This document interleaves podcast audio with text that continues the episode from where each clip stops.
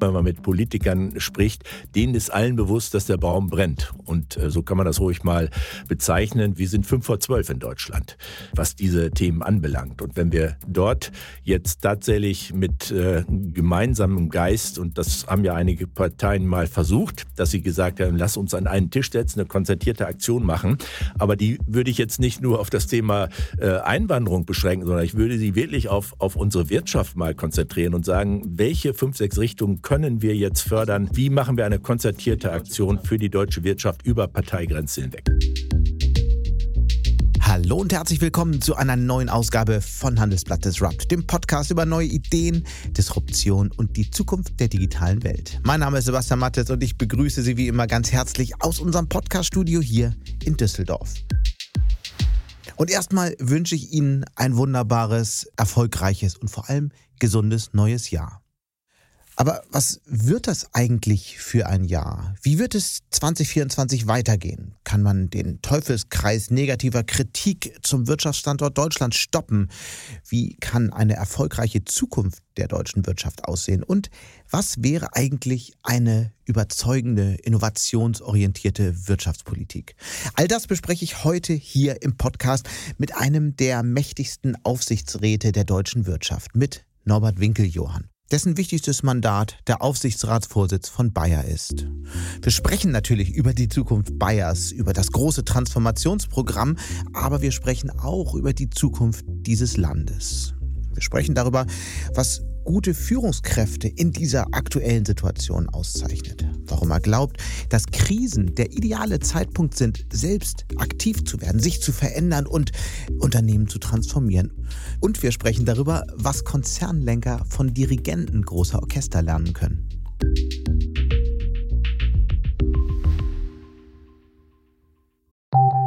Nach einer kurzen Unterbrechung geht es gleich weiter. Bleiben Sie dran. Wenn ich am Freitag Feierabend mache, freue ich mich auf richtig viel Lesezeit am Wochenende. Wenn es Ihnen vielleicht genauso geht, haben wir jetzt genau das Richtige für Sie. Das neue Handelsblatt Wochenende. Ich bin Charlotte Hauenhorst, Digitalchefin beim Handelsblatt. Und ich bin Sven Prange, Leiter des neuen Wochenendteams. Wir sind jetzt noch mehr für Sie da, wenn Sie Zeit haben, am Wochenende, mit inspirierenden Recherchen, praktischen Ratgebern und echten Deep Dives. Entdecken Sie unser neues Programm auf handelsblatt.com/slash Wochenende und abonnieren Sie dort unseren neuen Wochenend-Newsletter. Wir freuen uns auf Sie. Und damit jetzt zu meinem Gespräch mit Norbert Winkeljohann, dem Aufsichtsratsvorsitzenden von Bayer. Hallo, Herr Winkeljohann. Ja, Herr Mattes, grüße Sie. Schön, dass Sie da sind, auch im Studio. Oft spricht man ja äh, remote. Herzlich willkommen in Düsseldorf. Ja, vielen Dank. Ich freue mich, hier in Düsseldorf zu sein. Wir kommen gleich darauf wahrscheinlich noch zurück. Sie haben neulich in einem Kommentar äh, einen interessanten Satz geschrieben. Und zwar haben Sie gesagt, dass der Teufelskreis destruktiver Kritik an Deutschland gestoppt werden muss. Das waren ziemlich harte Worte. Was haben Sie damit gemeint? Ja, das, äh, der Gedanke ist, dass wir uns in die Krise hineinreden. Und äh, ich habe eben das Stichwort Düsseldorf genannt. Ich hatte das Vergnügen, hier mal zehn Jahre zu leben und habe in den ersten Wochen meines Aufenthaltes immer die längste Theke der Welt gesucht. Äh, ein bisschen anekdotisch. Bin dann aber auf Heinrich Heinrich gekommen. Das kann man gar nicht vermeiden in Düsseldorf. Und der hat gesagt, denke ich an Deutschland in der Nacht, dann bin ich um den Schlaf gebracht. Das war in seinen Nachtgedanken. Mhm. Und wenn man ein paar Verse weiterliest, dann kommt man darauf, Deutschland hat ewigen Bestand. Es ist ein kerngesundes Land. Und äh, diese zwei Flöcke, die er da eingeschlagen hat, die sind eigentlich äh, sehr prägend für das, was wir heute erleben. Auf der einen Seite äh, Krisenszenarien. Äh, viele sagen, wir haben Inflation, wir haben äh, Gesundheitsfinanzierungsprobleme, äh, äh, wir haben Arbeits, äh, äh, Arbeitsbeschaffungsthemen, also Fachkräftemangel, wir haben äh, ein hohes Steuerniveau. Also es hört gar nicht auf bis hin Ist zu ja alles Energiethemen, richtig, so alles richtig. Aber es führt eben dazu, dass eine eklatante Verunsicherung da ist. Und das führt dazu, dass wir, wenn man den Innovationsindex mal nimmt, den es seit 2008 gibt, dass wir dort kolossal abgerutscht sind. Innovation wird kaum noch betrieben. Äh, große Gefahr. Und das Zweite, wenn ich so mit CEOs, aber auch mit vielen Familienunternehmern, Mittelständlern spreche, dann sagen die mir, die nächsten Investitionen finden nicht mehr in Deutschland statt. Und die Ursache dafür, nur dass ich das verstehe, die Ursache dafür ist auch die Stimmung oder ist es einfach die, die fundamentale Lage, die sich so sehr geändert hat in diesem Land? Es ist beides, ja. Das ist äh, auf der einen, Seite die Unsicherheit, die durch diese vielen Indikatoren heraufbeschworen wird. Auf der anderen Seite das, was man an Stimmung äh, aufnimmt. Und äh, ich glaube, wir müssen uns umkehren. Wir müssen sagen, Deutschland ist ein starkes Land. Wir haben so große Stärken. Wir haben mhm. eine, einen tollen Mix an, an Wirtschaft, nämlich große gelistete Unternehmen. Wir haben viele mittelständische Unternehmen, die tragende Säule unserer Wirtschaft. Wir haben äh, eine ganz interessante Szenerie von Start-ups. Das heißt, diese Mischung äh, ist schon sehr stabil. Dann haben wir tolle Industrien, Automobil, Maschinenbau, ähm, äh, Chemie und viele andere Richtungen.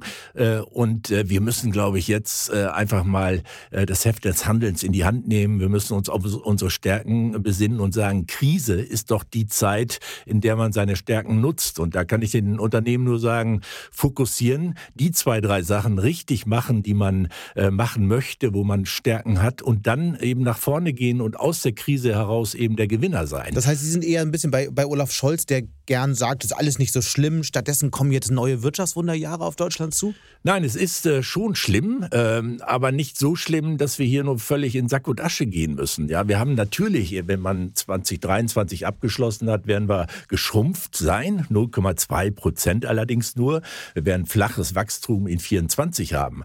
Aber das ist ja kein Anlass, jetzt äh, frustriert zu sein und zu sagen, mhm. jetzt investieren wir nur noch im Ausland, wir machen keine Investitionen mehr, sondern das Gegenteil muss doch der Fall sein, dass man sagt, in dieser Krise entwickeln wir Stärken, setzen auf Innovation, setzen auf, äh, auf äh, neue, neue Ideen und versuchen das Ganze dann das Blatt zu wenden. Wir wollen gleich besprechen, wie das funktioniert. Ich würde gerne trotzdem noch mal auf ein paar Zahlen zu sprechen kommen. Sie waren bis 2018 der Deutschlandchef von PwC. Deswegen nehme ich jetzt mal die Freiheit Freiheit aus der jährlichen globalen CEO-Befragung von PwC zu zitieren. Die ist jetzt äh, fast zwölf Monate alt, aber Sie hatten mit der eben früher sehr viel zu tun. Deswegen ist es besonders interessant, mit Ihnen diese, Fra äh, diese Zahlen zu diskutieren. 82 Prozent der deutschen CEOs rechnen mit einem Rückgang der, des globalen Wirtschaftswachstums. Nur 35 Prozent der deutschen CEOs sind überzeugt, dass ihre Organisation in den nächsten zwölf Monaten wächst.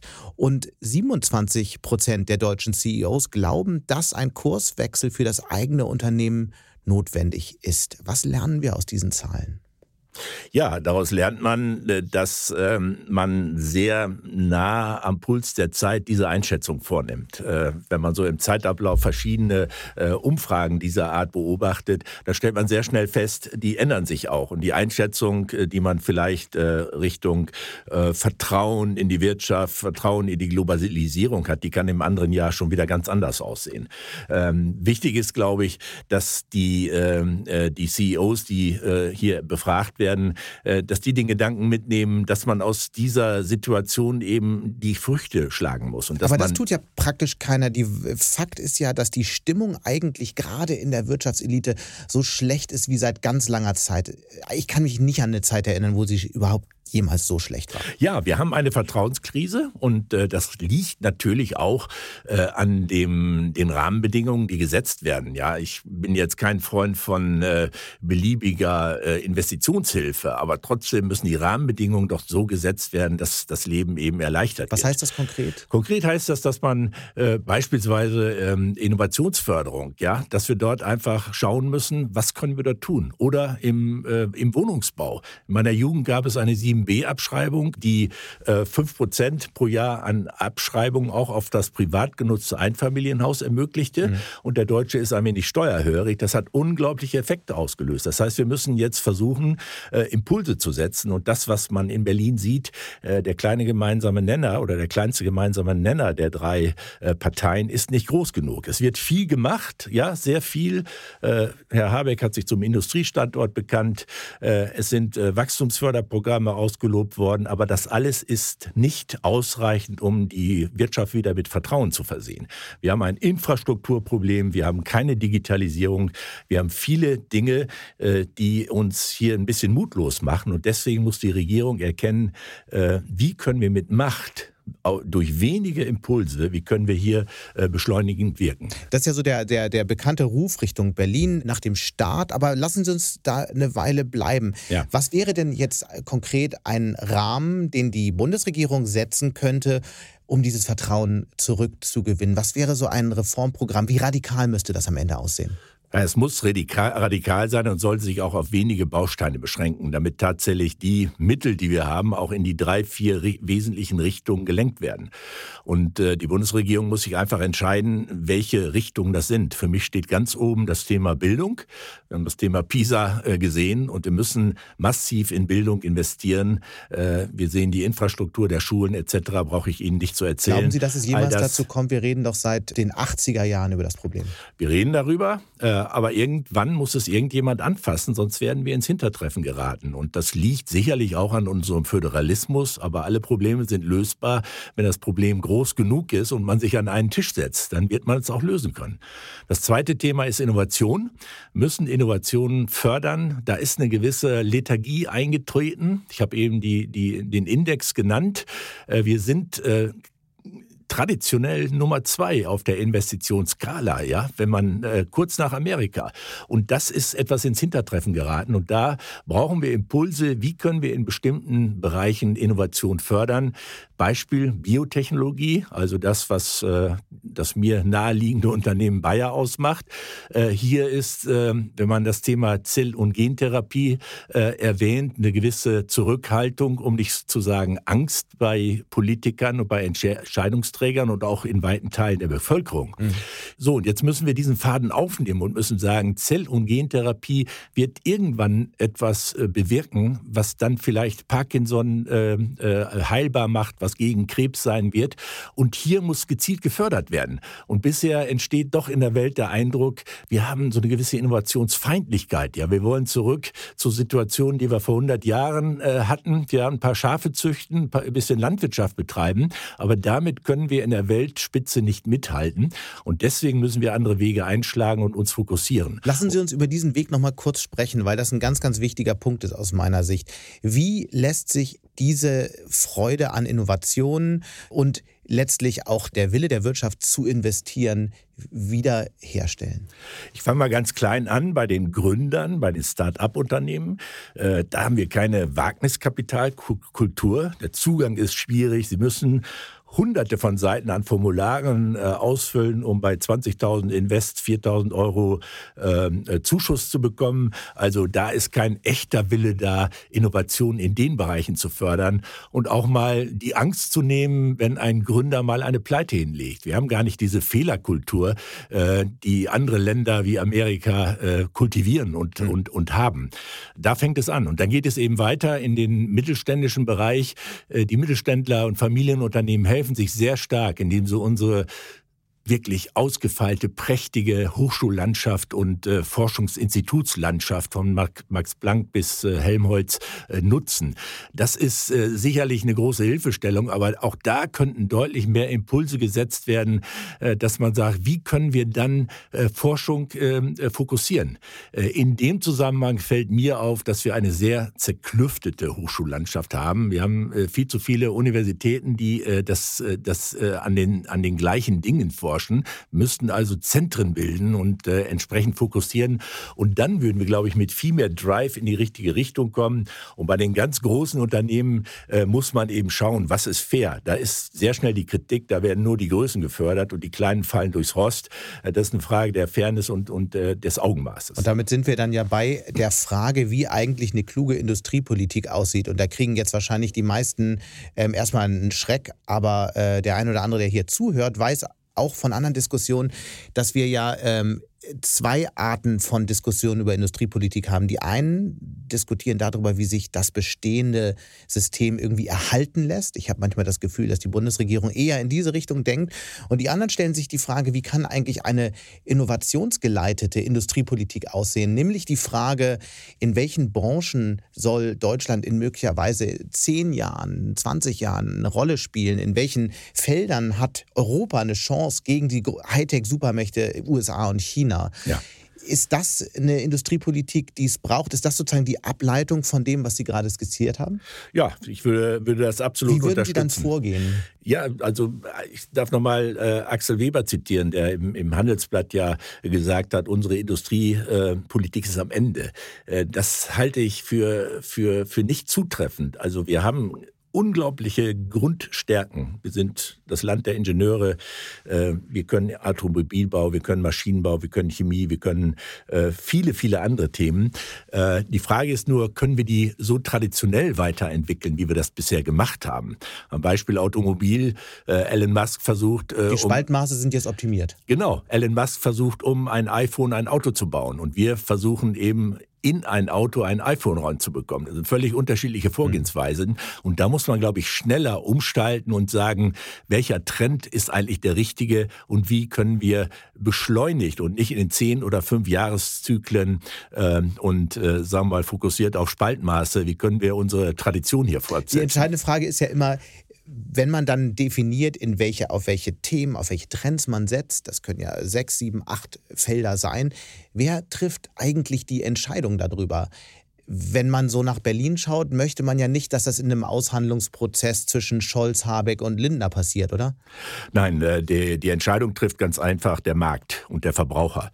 So, und wenn ich mal eine Nische, nicht eine Nische, sondern etwas, was, wo Deutschland eine, eine, eine, eine Ecke besetzen könnte, künstliche Intelligenz. Ja, was hindert uns? Da, da hindert uns Digitalisierung, da hindert uns, äh, dass wir, dass wir keine, keine durchgehenden Netze haben und es hindert uns natürlich äh, der Datenschutz. So, und wenn wir da äh, Flexibilität an den Tag legen würden und das Zweite, würden das Ganze vielleicht nicht alleine machen, sondern sogar auf eine europäische Ebene bringen, mhm.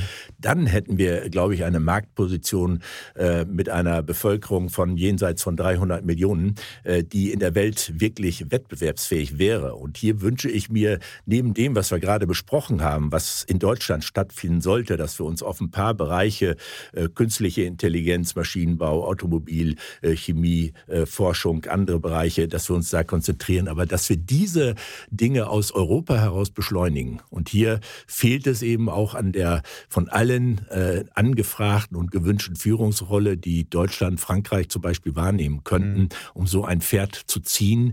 Und deswegen, ja, und im Ergebnis, äh, ja, sind wir im Klein-Klein unterwegs. Es werden äh, jeden Tag neue Richtlinien erlassen, die das Leben schwerer machen. Aber äh, einmal umzuschwenken und zu sagen, was können wir denn fördern mit den riesigen Mitteln, die wir theoretisch dort verfügbar haben, um dann Europa mit einigen Stärken einiger Länder dann nach vorne zu bringen und in der Welt sichtbar zu werden. Mhm. Das, das wäre wünschenswert. Bei mir klingt immer noch Ihr Satz nach, es entscheidet am Ende der Markt. Und das, da ist, glaube ich, vieles richtig dran. Wir leben allerdings in einer Welt, in der der Markt eigentlich immer weniger entscheidet und die Regierungen immer mehr entscheiden. Wir haben es mit China zu tun, wo sehr klar staatlich festgelegt wird, in welchen Innovationsfeldern die chinesische Wirtschaft in den nächsten Jahren eine Rolle spielen soll. Natürlich ist da der Maschinenbau ähm, ähm, auf dem Plan, natürlich ist da künstliche Intelligenz dabei, Biotech und so weiter, kennen wir alles. Ähnliche Ansätze gibt es mittlerweile in Frankreich, in Großbritannien, in den USA. Kann Deutschland einfach so weitermachen und sagen, ja, es macht irgendwie der Markt und wir machen ein bisschen Ordnungspolitik? Nein, natürlich müssen die Impulse gesetzt werden. Man spricht immer von Rahmenbedingungen, die die Politik setzen muss und innerhalb dieses Rahmens muss sich dann die Wirtschaft und der Markt bewegen. Äh, und diese, dieser Rahmen fehlt aber, dass man sagt, wie können wir jetzt zum Beispiel im Feld Biotech, ähm, Biotech, mhm. künstliche Intelligenz, Maschinenbau. Okay, also Chemie, diese Felder sollte diese, man schon Diese definieren. vier, fünf Felder. Man sollte ja auch nicht beliebig viele Felder machen, sondern sagen, was, äh, wo können wir denn mit anderen Ländern kooperieren? Sagen Sie mal, welche Felder würden Ihnen da vorschweben? Ja, ich habe es eben eben gesagt. Also mhm. äh, äh, Daten, künstliche Intelligenz ist mhm. äh, etwas, was äh, tatsächlich sehr, sehr viel Produktivität bewirken wird. Mhm. In, in meinen Geschäftsfeldern Pharma oder, oder Ernährung äh, sind das die Bausteine der Zukunft, die uns Innovationszyklen verkürzen lassen etc. Also Innovat ähm, äh, künstliche Intelligenz ein ganz wichtiges Thema. Dann eben Biotechnologie, ein absolutes Zukunftsfeld, was eben die Weltbevölkerung äh, erreichen wird und erreichen muss. Also äh, vom, vom Markt her, vom, vom äh, Business Case her, äh, unumstößlich. Neben den Stärken, die wir haben, die wir aber nicht vernachlässigen sollen. Das ist eben Maschinenbau, das ist Automobil, das sind äh, Bereiche wie Chemie, äh, die wir sonst eben, eben, wo wir weltweit führend waren. Und warum da nicht weitermachen und diese fünf, sechs Richtungen, die wir jetzt angesprochen haben, die zu fördern und das vielleicht mit im europäischen Kontext? Es gibt eine Umfrage, die mir gerade in den Kopf kommt, von vor ein paar Wochen, in der ungefähr 50 Prozent der Deutschen sagen, dass sie glauben, dass Deutschland in zehn Jahren nicht mehr eine der führenden Wirtschaftsnationen sein wird. Wenn wir so weitermachen, glauben Sie, dass diese Menschen ein Recht behalten werden? Wenn wir so weitermachen, absolut. Wie wahrscheinlich ist es denn, dass wir nicht so weitermachen? Denn im Moment, wenn ich so nach Berlin schaue, wird da gerade versucht, mit Ach und Krach einen Haushalt aufzustellen. Möglicherweise, wenn wir gesendet werden, steht der Haushalt. Das ist ja noch keine gute Nachricht für die nächsten Jahre. Der Streit ums Budget wird nächstes Jahr weitergehen. Wenn wir die Linie mal so weiterziehen, Gibt es überhaupt eine Chance, dass sich die Dinge so ändern, wie Sie gerade skizziert haben?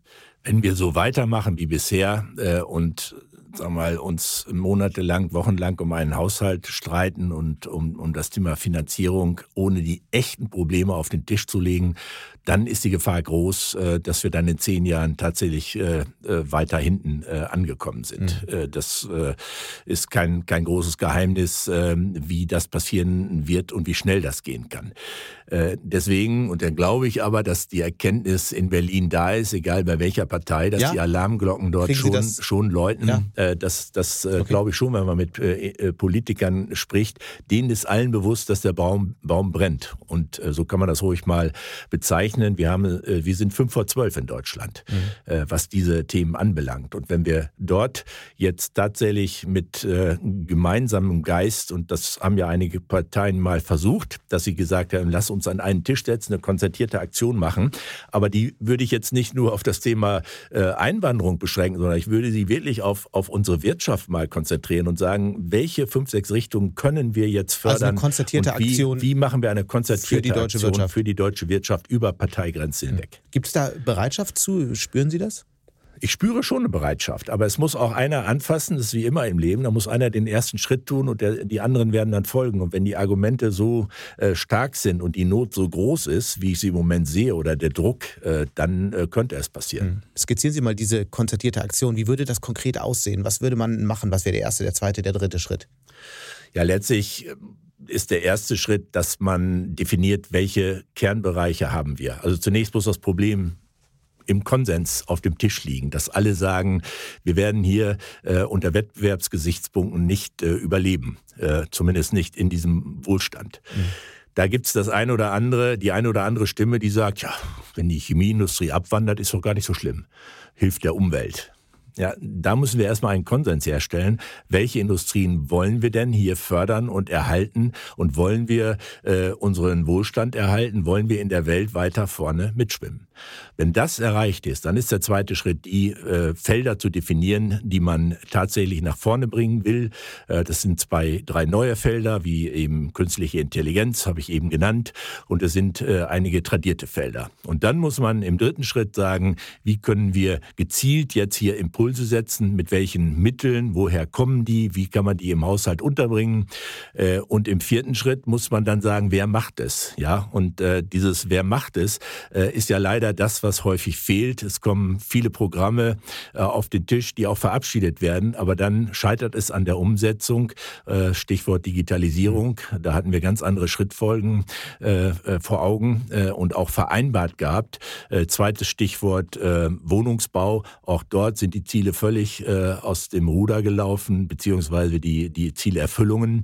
Und das liegt eben auch daran, und das spüren wir in Unternehmen wie in der Politik, dass die Verantwortlichkeiten manchmal nicht klar sind, äh, wer treibt es eigentlich. Würden Sie äh, sagen oder würden Sie de der Kritik zustimmen, dass es eine gewisse Sprachlosigkeit zwischen Wirtschaft und Politik gibt im Moment? Sie treffen sich oft, Sie stimmen sich zu bestimmten Dingen ab, aber es wird nicht ernsthaft mal Tacheles gesprochen. Stimmt das, wie einige Kritiker sagen? Im geschlossenen Raum findet, wird schon Tacheles gesprochen.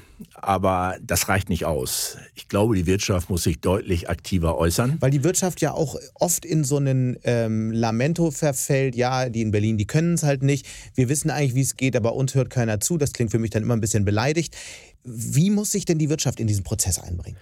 Also erstens muss sich die Wirtschaft prominenter äußern. Das machen wenige Wirtschaftslenker, äh, die äh, sich zu, zu Themen äußern. Aber ich würde hier dafür plädieren, dass man deutlich mehr in der Öffentlichkeit auch mal seine Meinung sagt. Die meisten sagen dann, ja, ich äußere mich zu den Belangen meines Unternehmens. Ja. Alles andere äh, verlangen meine Shareholder nicht von mir. Kann diese Haltung heutzutage noch funktionieren? Nein, die funktioniert definitiv nicht mehr. Ich muss mich ja nicht als Politiker, äh, als äh, Wirtschaftslenker, als CEO, äh, als Politiker betätigen betätigen. So weit muss ich nicht gehen. Aber ich muss schon äh, meine Interessen vertreten. Das macht der eine oder andere. Ich muss auch darüber hinaus äh, mich für die Belange der Volkswirtschaft einsetzen, weil äh, wenn unsere Volkswirtschaft nicht weiter wettbewerbsfähig ist, dann werden wir generell ins Hintertreffen gelangen, dann sinken Steuereinnahmen, dann haben wir Bildungsthemen, dann haben wir Infrastrukturthemen, die wir nicht lösen. Und deswegen äh, muss über den Tellerrand hinaus äh, gedacht werden und sich auch geäußert werden. Das halte ich für ganz wichtig. Es gibt ja ein weiteres äh, Problem, gerade was, was die politischen Äußerungen von CEOs angeht. Haben wir vor ein paar Tagen groß darüber berichtet die Haltung der Wirtschaft zur AfD. Die ist mhm. ja durchaus nicht ganz klar. Es gibt eine ganze Reihe von CEOs, die sich immer mal wieder äußern, aber es gibt auch viele, die sich, die eigentlich mit dem Thema nichts zu tun haben wollen. Es ist natürlich auch keine leichte Situation, wenn man sich große Konzerne anschaut, die möglicherweise in Ostdeutschland ähm, große Standorte haben. Natürlich haben die dann 30 Prozent Wählerinnen und Wähler für die AfD in der Belegschaft. Wie äußert sich ein CEO in so einer Situation politisch oder würden Sie sagen, in dem, in dem Fall ist es richtig, einfach gar nichts zu sagen? Ich glaube, wenn 20 äh, Prozent der Bevölkerung AfD-Anhänger sind, aus ganz unterschiedlichen Gründen, kann man zunächst mal dieses Thema nicht ignorieren. Wir können es nicht verschweigen. Man muss sich inhaltlich mit diesen Themen auseinandersetzen und das, das passiert eben nicht. Ich muss nicht äh, mich, mich zu dieser Partei äußern, aber ich muss mich zu den Programmen äußern und zu dem, was dort auf der Agenda ist. Und da sind zum Teil äh, rationale Dinge, da gibt's auch einige Politiker, äh, die, die sehr, sehr rational und, äh, und marktwirtschaftlich denken.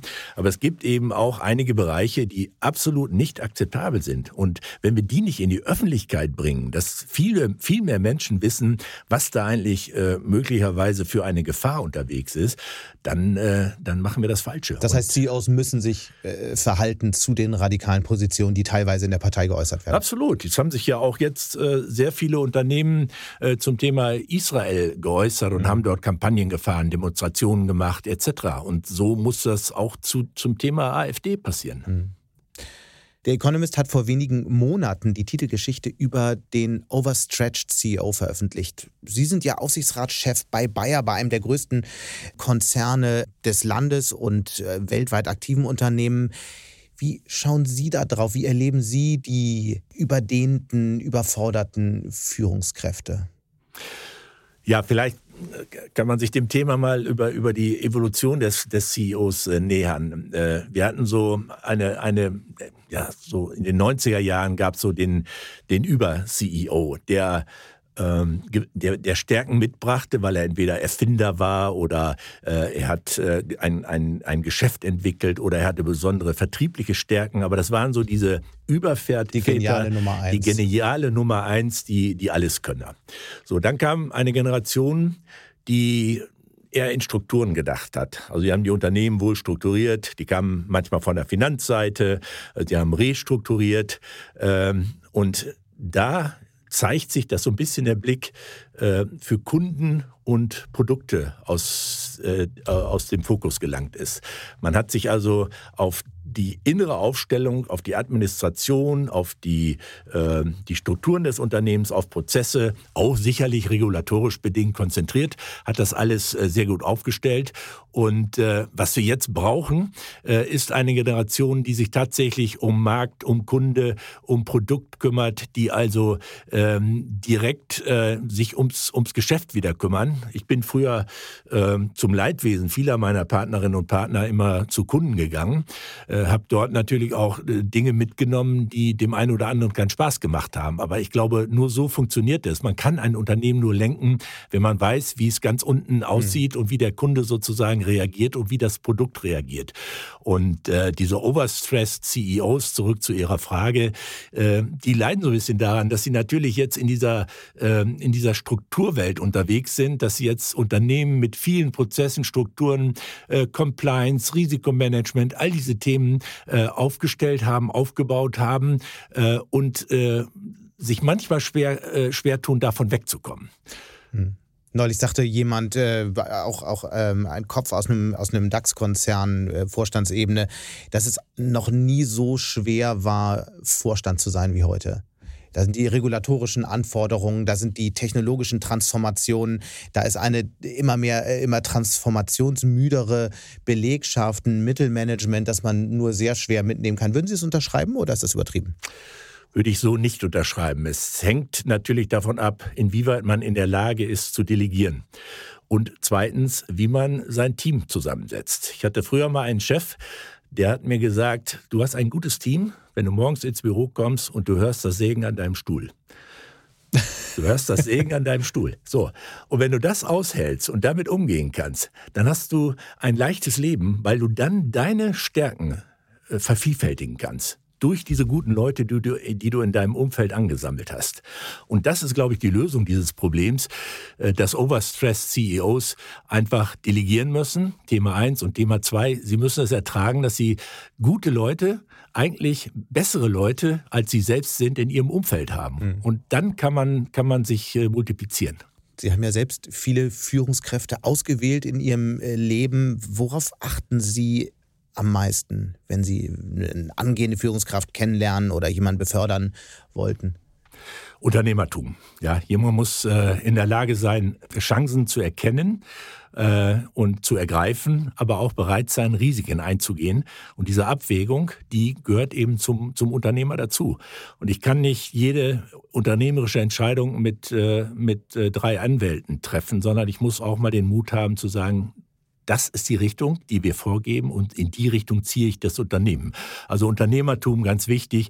Das zweite ist das große Ganze sehen und über den Tellerrand hinausblicken. Man muss immer gucken, auch wenn man äh, äh in einer Karriereleiter unterwegs ist. Ich äh, habe immer gesagt, man, es reicht nicht aus, zu gucken, was macht gerade mein Chef, sondern man muss immer gucken, was macht der Chef meines Chefs. Mhm. Und was die Persönlichkeit angeht, was für eine, was für eine Persönlichkeit braucht es heute, um Führungskraft zu sein in dieser viel komplexeren, komplizierteren Zeit? Ja, man muss natürlich gründlich arbeiten, man muss äh, fleißig sein, man muss im Prinzip etwas mehr machen als die anderen.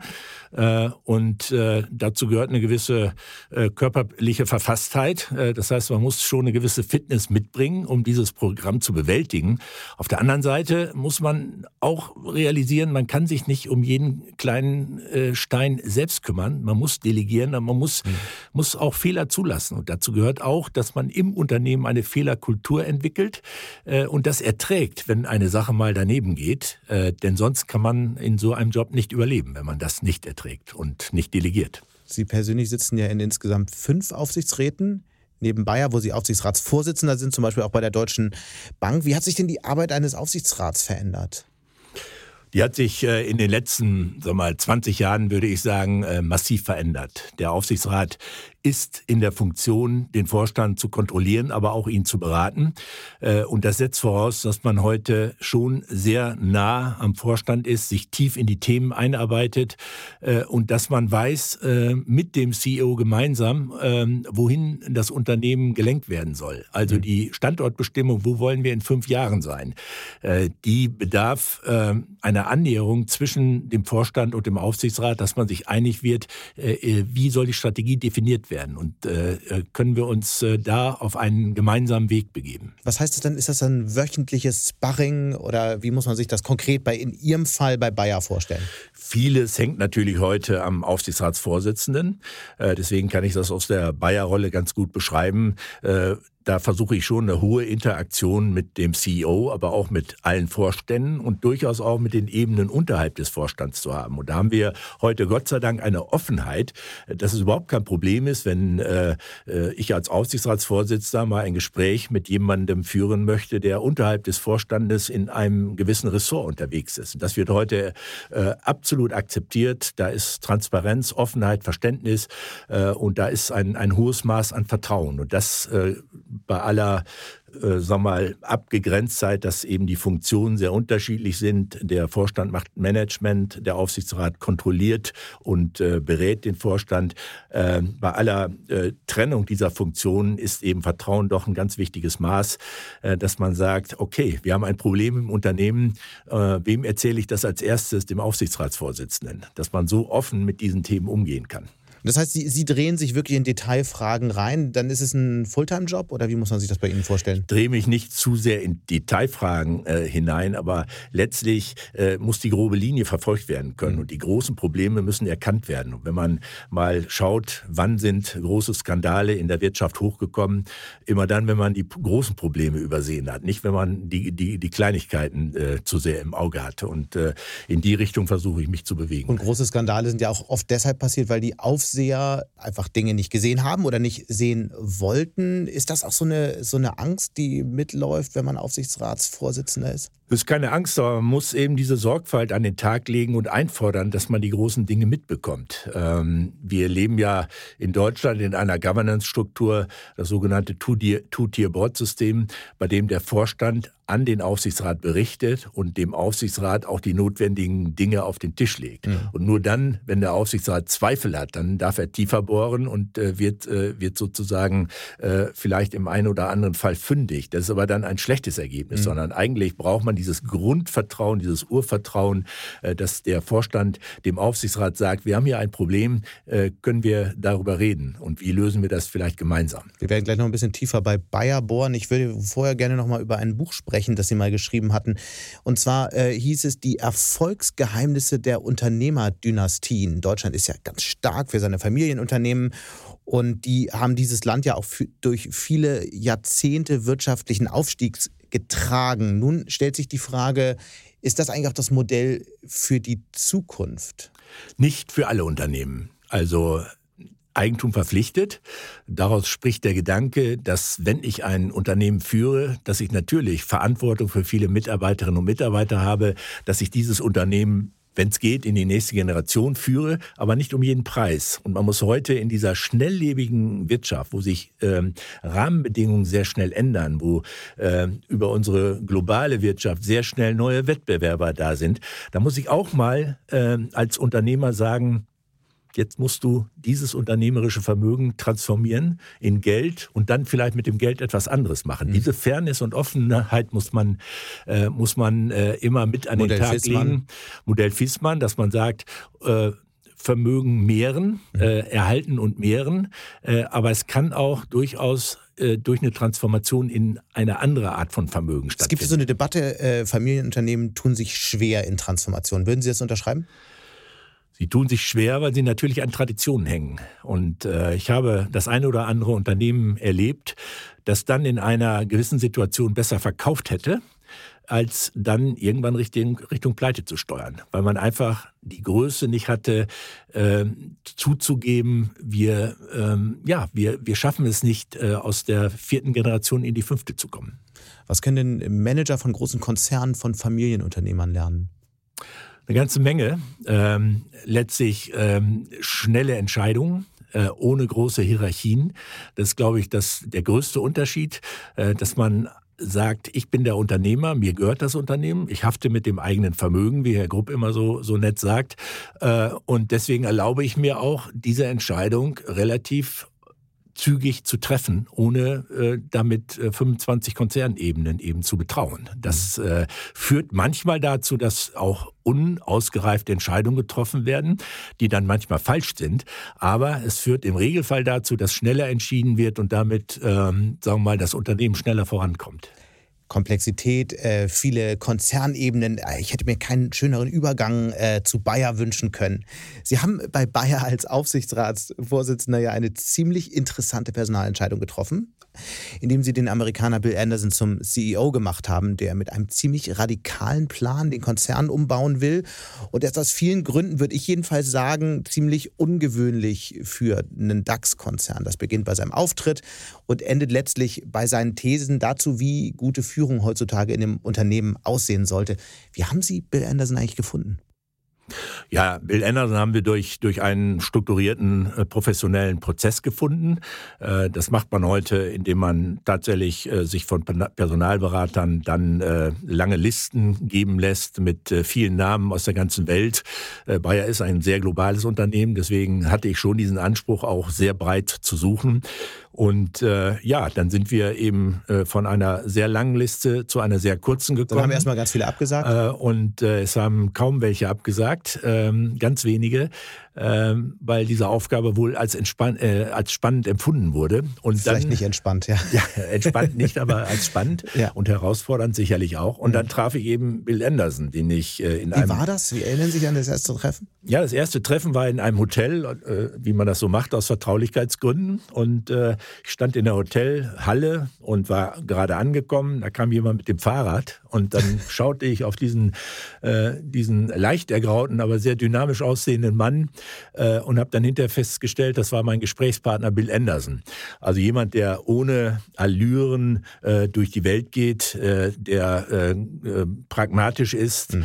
Ähm, der Amerikaner ist, der aus Texas kommt äh, und äh, der genau auf diese Rolle passte. Bayer Was war das Briefing eigentlich für die Headhunter? Briefing war, ähm, ein CEO zu finden, der mit dieser Komplexität des Geschäftes, wir sind in drei Sparten, umgehen kann. Äh, Ernährung, ähm, Gesundheit und eben das sogenannte verschreibungspflichtige Geschäft. Also wir sind in drei großen Sparten unterwegs, der sehr international ist, der ein globales Unternehmen führen kann. Bayer ist in 80 Ländern äh, bei 50 Milliarden Umsatz äh, etwa 6 Prozent oder nur 6 Prozent des Umsatzes in Deutschland. Das zeigt die Internationalität.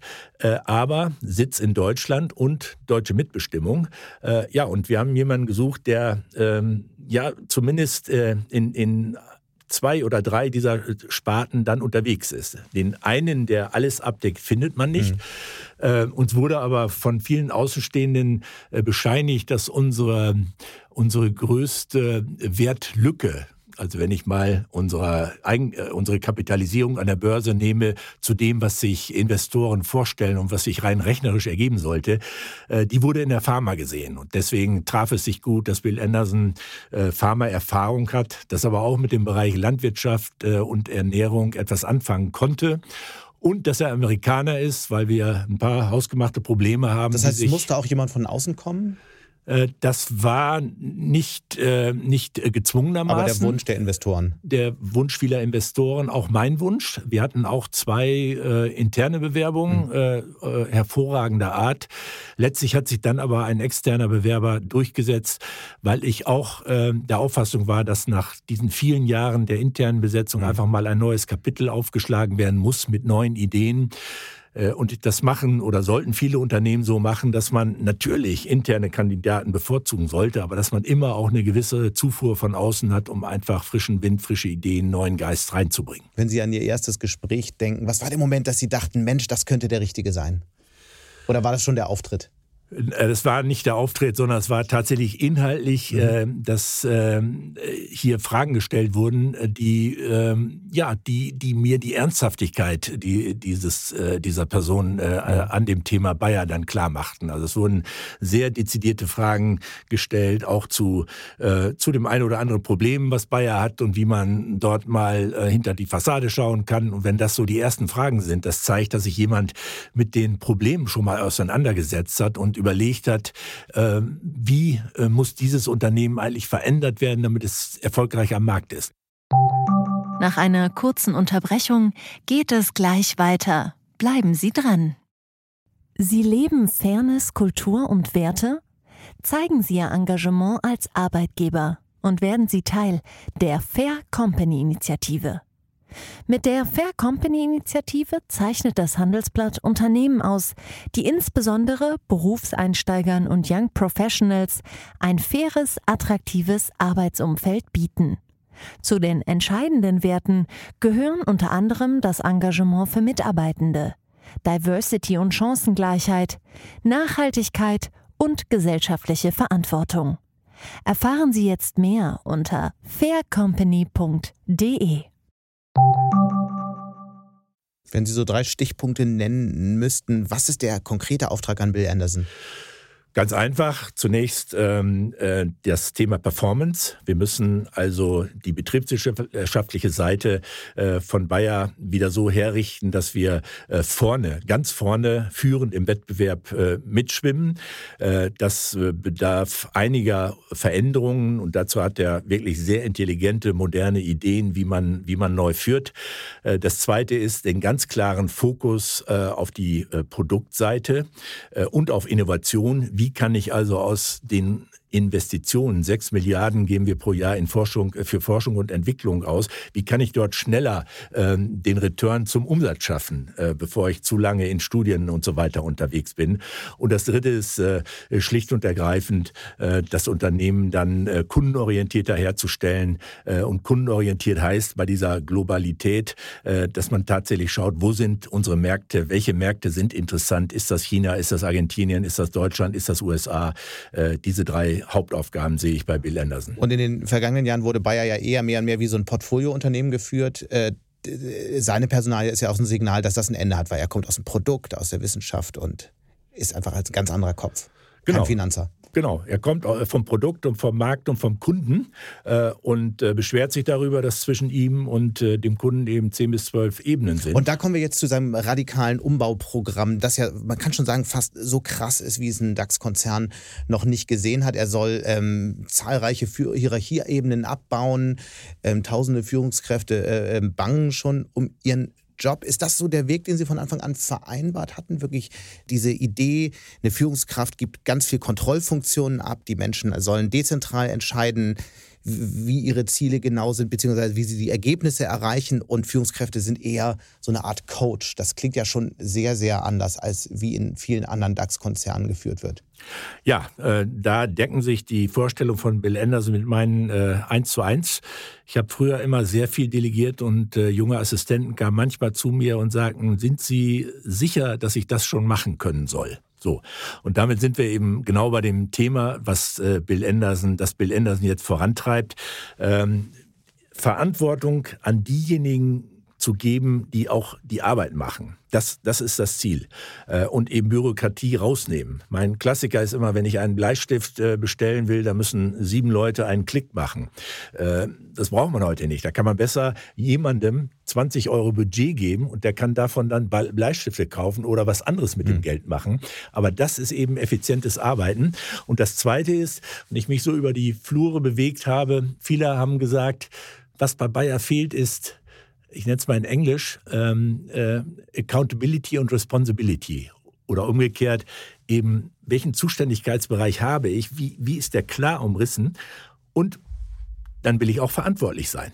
Ich will, wenn etwas daneben gelaufen ist, dann auch dafür gerade stehen. Und da äh, äh, schätzt man vielleicht den einen oder anderen Mitarbeiter falsch ein, indem man sagt, äh, die wollen alle geführt werden und äh, nur Ton, äh, Ton äh, from, from the top, sondern mhm. sie wollen tatsächlich Verantwortung haben, sie wollen selbstständig arbeiten. Und ich glaube, dann kitzelt man dann auch nochmal 20 Prozent an Motivation und auch an Einsatz aus den Menschen heraus. Und das entspricht dem Zeitgeist. Deswegen finde ich diese Vorgehensweise hervorragend und äh, ja, würde mir wünschen, dass die äh, vielleicht sogar in Behörden mal Einzug hält. Dazu kommen wir gleich noch. Ich würde gerne mal kurz auf die drei Sparten zurückkommen. Wie groß ist die Wahrscheinlichkeit, dass Bayer diese drei Sparten noch hat in sieben Jahren? Bill Anderson hat zunächst den Auftrag, die Performance in allen Bereichen so herzustellen, dass wir marktführend äh, vor dem Wettbewerb unterwegs sind. Äh, das ist das berühmte Programm äh, Dynamic Shared Ownership. Das ist unterwegs, hat gestartet, wird dann jetzt äh, beschleunigt. Und dann ähm, werden natürlich alle Optionen weiter geprüft. Da sind Teams mit befasst. Wir werden dann die Ergebnisse abwarten. Nichts ist sozusagen vom Tisch. Also die Beute werden schön gemacht und dann gehen sie auf den Markt. Da bin ich mir nicht sicher. Das ist nicht entschieden. Also Bill Anderson hat alle Freiheiten, das zu tun, was für das Unternehmen richtig ist. Bayer hat in der Vergangenheit gezeigt, äh, dass wir auch Entscheidungen treffen können. Stichworte Covestro, Lanxess. Das sind Abspaltungen, die wir gemacht haben. Aber man muss auf der anderen Seite sagen, wir sind heute in so interessanten Geschäften, äh, dass es gar nicht sicher ist, äh, ob es wertschaffend ist, wenn man nun bestimmte Dinge nach außen bringt. Bayer ist in den Bereichen Gesundheit und Ernährung. Mhm. Gesundheit und Ernährung bedeutet, die Menschen werden älter. Wir gehen von einer Bevölkerungsanzahl von 8 Milliarden Menschen auf 10 Milliarden herauf. Die Nachfrage nach äh, qualifizierter Ernährung, gerade von den Emerging Markets, nimmt massiv zu. Und gleichzeitig sinkt die Anbaufläche. Gibt es, frage ich Sie zurück, gibt es interessantere Investitionsrichtungen als Gesundheit, Ernährung vor diesem Hintergrund?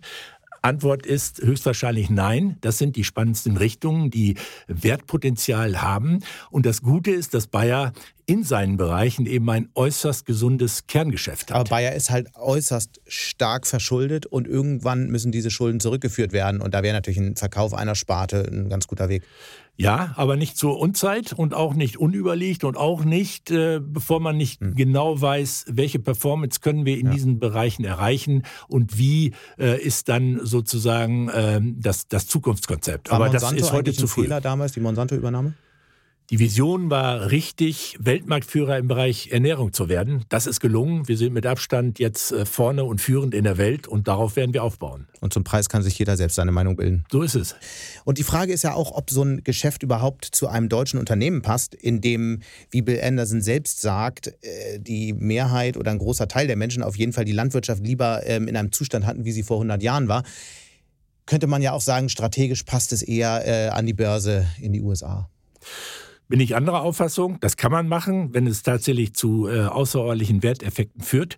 Genauso gut könnte man aber sagen, warum nicht so ein Unternehmen in Deutschland halten, diese Technologie, äh, Biotechnologie, die absolut führend ist, hier in Deutschland auch kultivieren und etwas für diesen Standort hier mhm. zu tun. Und wir haben nicht umsonst, auch wenn ähm, äh, das Thema Zell- und Gentherapie äh, Therapie hier und da kritisch gesehen wird, aber wir haben nicht umsonst äh, gerade in Berlin zusammen mit der Charité ein Zentrum für äh, Zell- und Gentherapie eröffnet, übrigens mit Förderung von, äh, von Bund und Land, mhm. Um hier ein Zeichen zu setzen und um diese Angst äh, aus dieser neuen Geschäftsrichtung zu, zu nehmen. Und äh, Biologie, Chemie, Daten, künstliche Intelligenz werden zusammenwachsen. Es wird ein ganz neuer, sehr starker Business-Trend werden.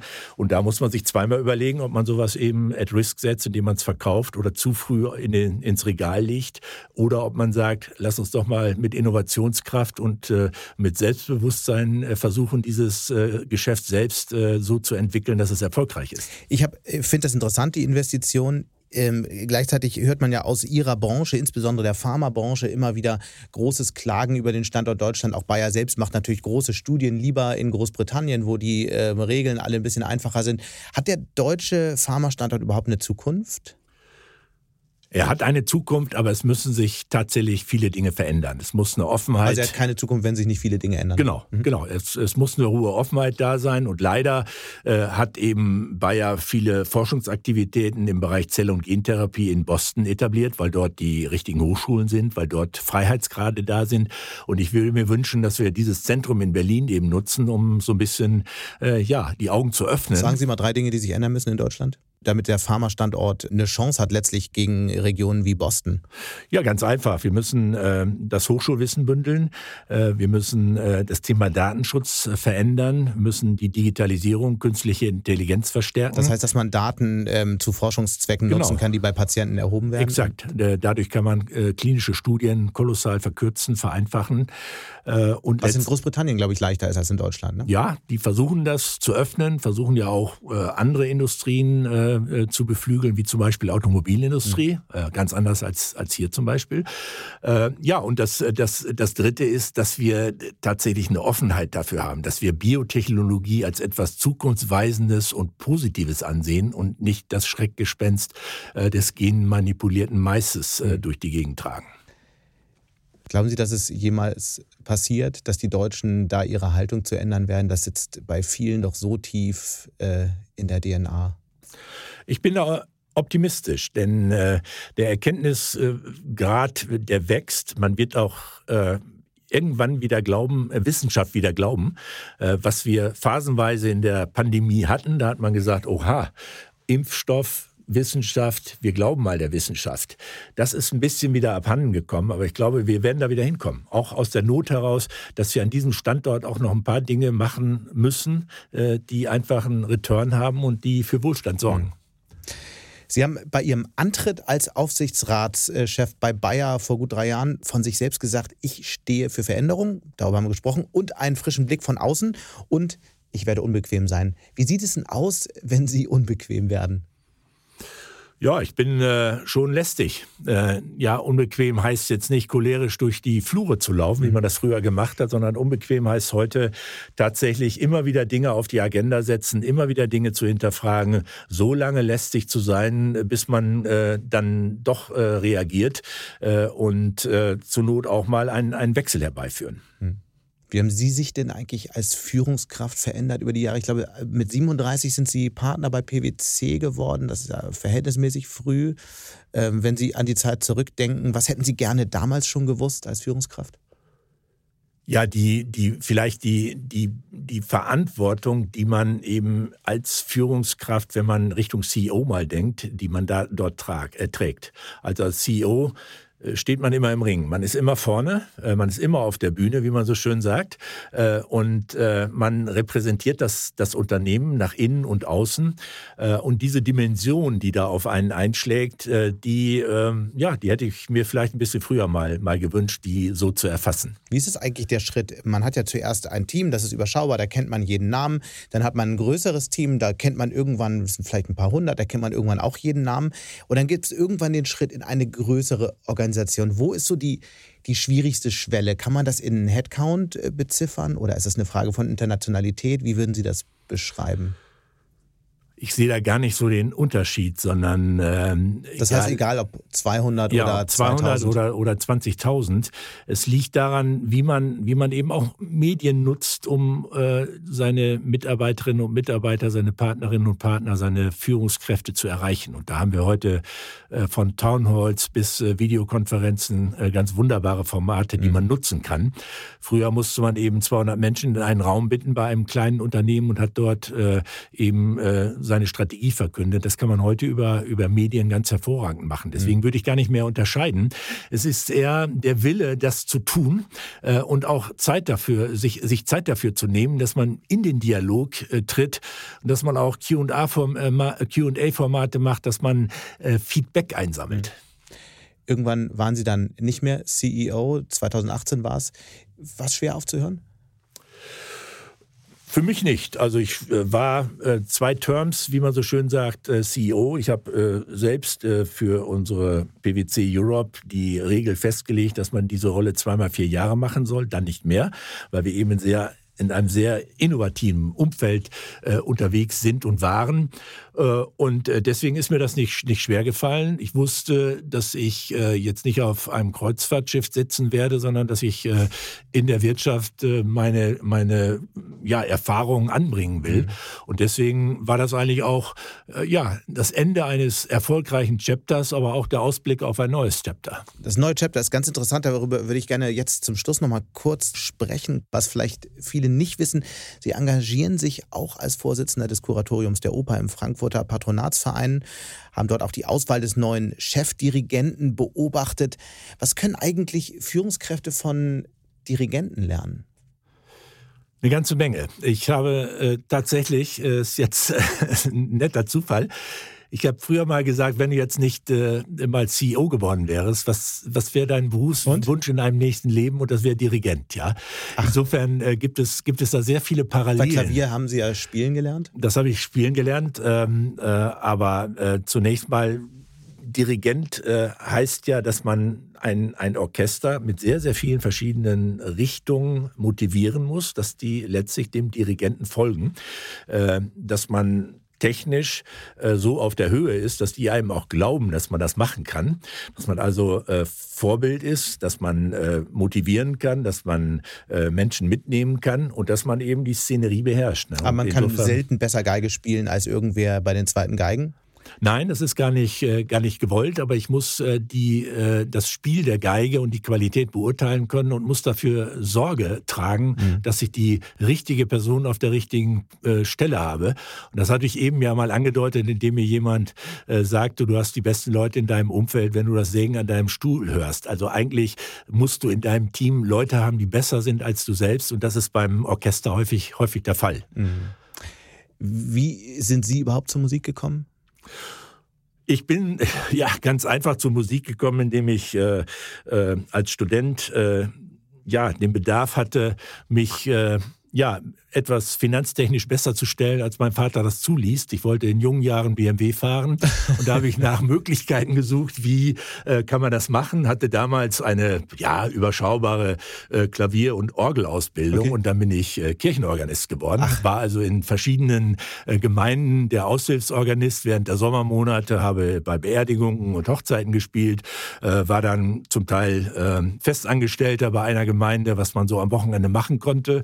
Ja, und habe darüber eben einen Zugang zur Musik äh, bekommen und habe äh, dann auch vor einem Jahr etwa äh, keine Probleme gehabt zu sagen, okay, da wird ein neuer Kuratoriumsvorsitzender für die Oper Frankfurt gesucht, ähm, willst du das machen? Und das habe ich gerne gemacht, weil man dort tatsächlich spürt, äh, wie, wie Spitzen, äh, Spitzenausbildung stattfindet, wie man äh, wirklich ein Niveau erreicht, das Weltklasse hat und wie man natürlich auch mit finanziellen Mitteln das Ganze so fördern kann, dass das eben auch erreicht wird.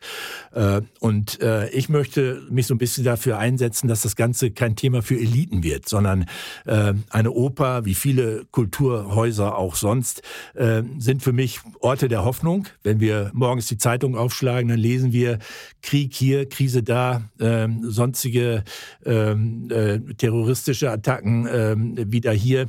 Äh, und wenn man dann beispielsweise in der Oper sich für zwei Stunden mal äh, Weltklasse anhören mhm. kann, mhm. dann geht man am anderen Morgen ganz anders motiviert wieder in den Alltag rein. Und äh, dazu bedarf es natürlich, dass man äh, Spitzentalente fördert, dass man die erkennt äh, und dass man sich da ein bisschen Mühe gibt. Und das ist ja nicht Ihr einziges Engagement. Was ist so der rote Faden in Ihren ehrenamtlichen Ämtern? Ja, neben, neben dem äh, Beruf äh, kümmere ich mich einmal um das Thema ja, Oper Frankfurt. Das zweite ist, äh, ich bin Aufsichtsrat der Deutschen Sporthilfe.